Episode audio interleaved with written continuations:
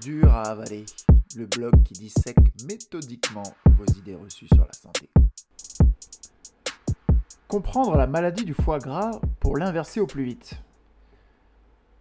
La maladie du foie gras, que l'on appelle dans le milieu médical comme étant une stéatose hépatique non alcoolique, est un mal silencieux, souvent asymptomatique, largement présent dans nos sociétés développées avec des conséquences extrêmement graves pour la santé.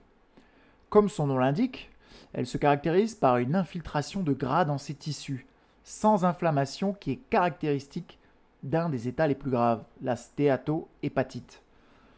En Europe, au moins une personne sur quatre serait touchée par la maladie du foie gras. Les Américains ont le triste record de la prévalence de cette maladie, à cause bien sûr d'une alimentation terrible et d'une activité physique déclinante, avec près d'une personne sur trois atteinte.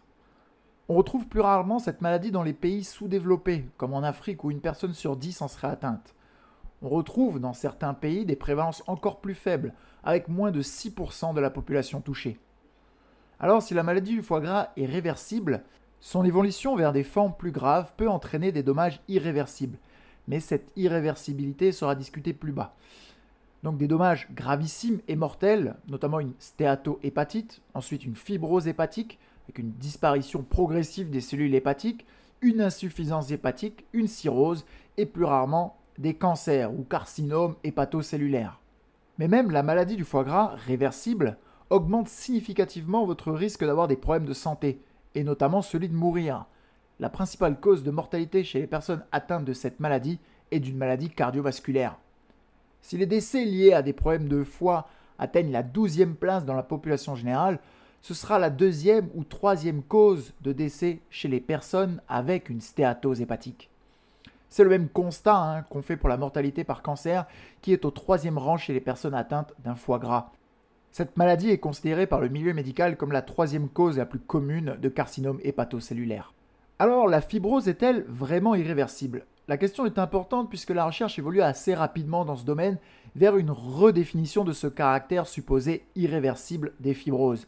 Les scientifiques spécialisés dans le domaine parlent même d'un passage de la fiction à la réalité en ce qui concerne l'inversion de cet état.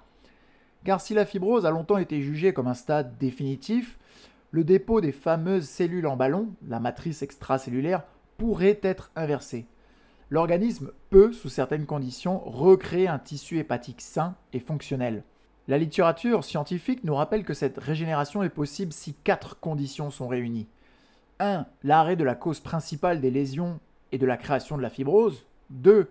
La régression des myofibroblastes vers une forme désactivée ou bien leur élimination. 3. La dégradation de la matrice excessive. Et 4. L'arrêt de l'inflammation de la zone touchée pour se diriger vers un milieu régénérant. Les myofibroblastes ont un rôle important dans la création de cette fibrose, avec des caractéristiques pro-inflammatoires mais ces observations de retour à la normale viennent quasi exclusivement de la souris de laboratoire. Des cas documentés chez l'homme existent, mais dans des circonstances particulières, comme dans le cas de maladies auto-immunes. Plusieurs traitements sont à laisser pour tenter de créer un environnement favorable à la rémission du foie et à la destruction de la fibrose pour la remplacer par du tissu sain. Mais la situation chez l'homme est loin d'être parfaitement claire avec des mécanismes encore méconnus. Résistance à l'insuline et inflammation. Selon la recherche scientifique, la maladie du foie gras évoluera vers une stéatohépatite plus grave selon deux principales modalités. La première, c'est avec le dépôt de gras dans les hépatocytes, les cellules spécialisées du foie, notamment à cause de la fameuse et terrible résistance à l'insuline, mais aussi l'obésité abdominale et d'une mauvaise régulation métabolique des acides gras. La seconde, c'est à cause d'une augmentation significative du stress oxydatif dans les cellules hépatiques, avec notamment un dysfonctionnement des mitochondries. Vous savez, ce sont les petites centrales énergétiques de notre corps, entraînant une inflammation, puis une fibrose des tissus du foie. L'apport excessif en fer semble être privilégié, raison pour laquelle les hommes seraient plus touchés que les femmes. Cet état inflammatoire chronique du foie va déclencher un travail de l'organisme colossal pour réduire l'inflammation au silence en remplaçant les hépatocytes par des cellules en forme de ballon. Autrement dit, le foie disparaît progressivement et c'est à ce moment-là que s'installe une fibrose hépatique. Cet état est irréversible, c'est pourquoi il est impératif d'inverser la situation avant l'aggravation de la maladie. Mais nous avons vu ensemble que l'irréversibilité de la maladie dépendait de nombreux paramètres et que cette notion commençait à être de plus en plus discutée et revue. Malheureusement et assez fort logiquement, les personnes atteintes d'un diabète de type 2 et âgées ont plus de risques d'avoir un foie gras, comme toutes les personnes atteintes de dyslipidémie ou du syndrome métabolique. Reconnaître un foie gras pendant qu'il est encore temps. La maladie du foie est majoritairement asymptomatique, ce qui rend l'autodiagnostic délicat. Toutefois, il y a des indicateurs solides qui permettent de la confondre. Bien sûr, si vous avez la possibilité de faire une IRM médicale ou un scanner, une hépatomégalie ou un foie plus volumineux que la normale sera un signal très fort et solide d'une stéatose hépatique. Un autre critère qui apparaît dans la littérature scientifique, c'est une douleur dans le quadrant supérieur droit. Cette zone correspond à la localisation du foie et doit vous alerter si la douleur persiste. On peut trouver aussi un taux anormal de transaminase, ce sont des enzymes dont le dosage peut être révélateur de lésions au foie, ou de ferritine, mais ces paramètres ne sont pas les plus fiables pour garantir le bon diagnostic. Bien sûr, si vous êtes en surpoids, avec une large bedaine, votre risque d'être atteint d'une stéatose hépatique est élevé. Il est primordial de réagir le plus rapidement possible car nous n'avons pas vraiment de symptômes de mesure en laboratoire qui permettent de différencier la stéatose hépatique réversible d'une forme beaucoup plus grave avec une irréversibilité plus incertaine. Mais alors comment peut-on retrouver un foie normal? Il n'y a ici aucun remède miracle ni euh, de poudre de perlimpinpin. Il faut impérativement perdre du poids dans le cadre d'un IMC anormal, améliorer significativement son régime alimentaire et augmenter son activité physique. La perte de poids semble être la composante majeure pour inverser la maladie du foie gras.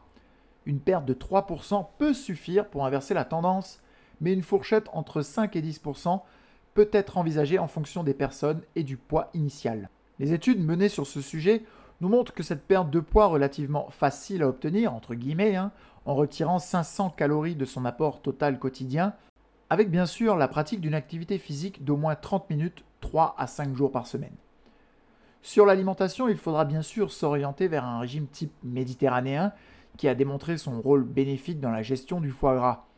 Comme on ne le répète jamais assez, on augmente sa consommation de fruits, de légumes feuilles et racines, de légumineuses et on réduit celle de produits animaux, de soda et produits ultra transformés de manière générale. Il n'y a pas véritablement de consensus scientifique sur l'alimentation qu'il faut adopter pour ralentir la progression du foie gras et l'inverser. Moins de calories, moins de gras, moins de sucre ou de cholestérol, on trouve des résultats concordants peu importe les modifications. La reprise d'une activité physique est primordiale. C'est une condition sine qua non pour inverser cette dangereuse situation et il faut impérativement instaurer un rythme régulier au fil des semaines, des mois et des années. Le vélo, le renforcement musculaire la course à pied, les exercices à haute ou moyenne intensité ont tous montré leur intérêt dans l'amélioration de cette pathologie. Faut-il faire un nettoyage du foie? Vous pourriez être tenté de suivre une méthode naturelle et en vogue pour sauver l'avenir de votre foie en réalisant par exemple l'incroyable nettoyage du foie et de la vésicule bélière d'Andreas Moritz ou du docteur Hulda Clark. Si la méthode permet bien de perdre du poids et donc d'atteindre l'objectif fixé dans les recommandations scientifiques pour lutter contre le foie gras, elle ne représente pas une alternative efficace à long terme ni ne bénéficie d'évidence scientifique sérieuse. Cette méthode s'apparente plutôt à une supercherie intellectuelle et médicale récemment dévoilée dans les colonnes de Dur à avaler, après une enquête minutieuse, poussée et jamais réalisée en français sur ce sujet. Pour prendre soin de votre foie, vous devez fort logiquement corriger les nombreux paramètres de votre vie quotidienne qui vous impactent négativement. Réduire votre consommation de soda, de sucre raffiné, de produits industriels ultra transformés et augmenter votre, votre activité physique. Pardon. Malheureusement, la difficulté de réaliser des changements dans son alimentation, mais aussi de se mettre plus régulièrement au sport, peut être très forte chez certaines personnes et limiter ainsi les bénéfices. La volonté et la détermination seront déterminantes dans l'inversion de cette maladie. Alors quoi qu'il en soit, les bénéfices que vous allez obtenir ne se feront pas uniquement sentir au niveau de votre foie, mais bien sûr l'ensemble de votre organisme, de votre énergie globale, votre digestion, et bien d'autres choses. La maladie du foie gras est réellement à prendre au sérieux. Et voilà, c'est la fin de ce podcast. Alors si vous l'avez aimé, n'hésitez pas à le partager sur vos réseaux sociaux et à laisser un commentaire pour alimenter ce débat scientifique. A très bientôt sur Dura Valley.